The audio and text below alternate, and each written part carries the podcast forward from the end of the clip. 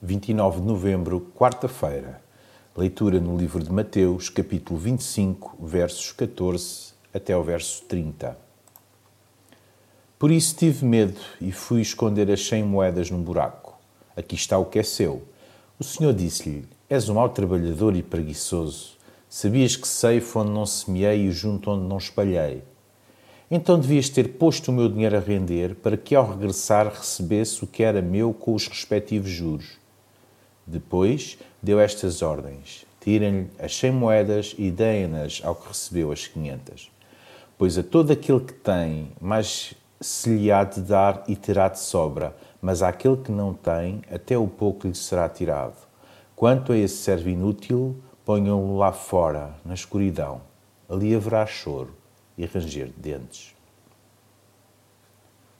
Nesta ilustração, um senhor sensato distribui talentos, moeda da época que corresponde a 6 mil denários, o salário de 6 mil dias, pelos seus servos, e ausenta-se por um período longo.